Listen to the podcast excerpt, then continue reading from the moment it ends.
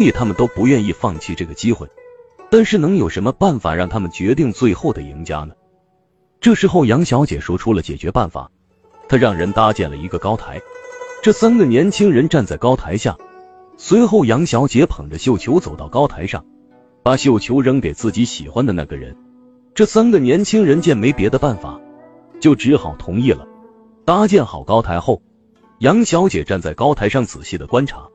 只见他看到年轻猎人身材高挑，英俊威武；年轻渔夫眉毛浓密，眼睛大，皮肤黝黑；年轻医生眼睛漂亮，举止文雅，一时难以抉择。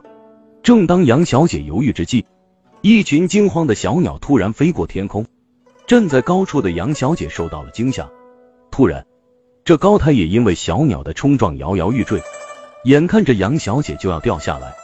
只见杨百万对着那三人说：“你们谁要是将我女儿救下来，我就将女儿许配给他。”三个年轻人听了，立马上前救援，可还没到跟前，这高台就塌了。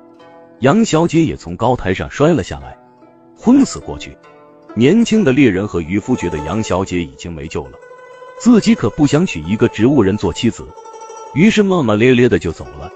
但那位年轻的医生却没有放弃，立马给杨小姐摆好姿势，开始医治，费了好大的劲，才将杨小姐救醒。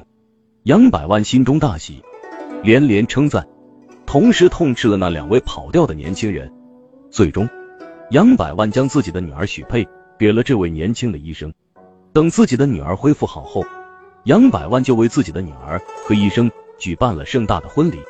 后来，杨百万也给自己的女婿开了间药铺，让他免费给病人看病。这一家人从此幸福的生活下去。感谢您的收听，想继续收听下一集的，那就点个关注吧。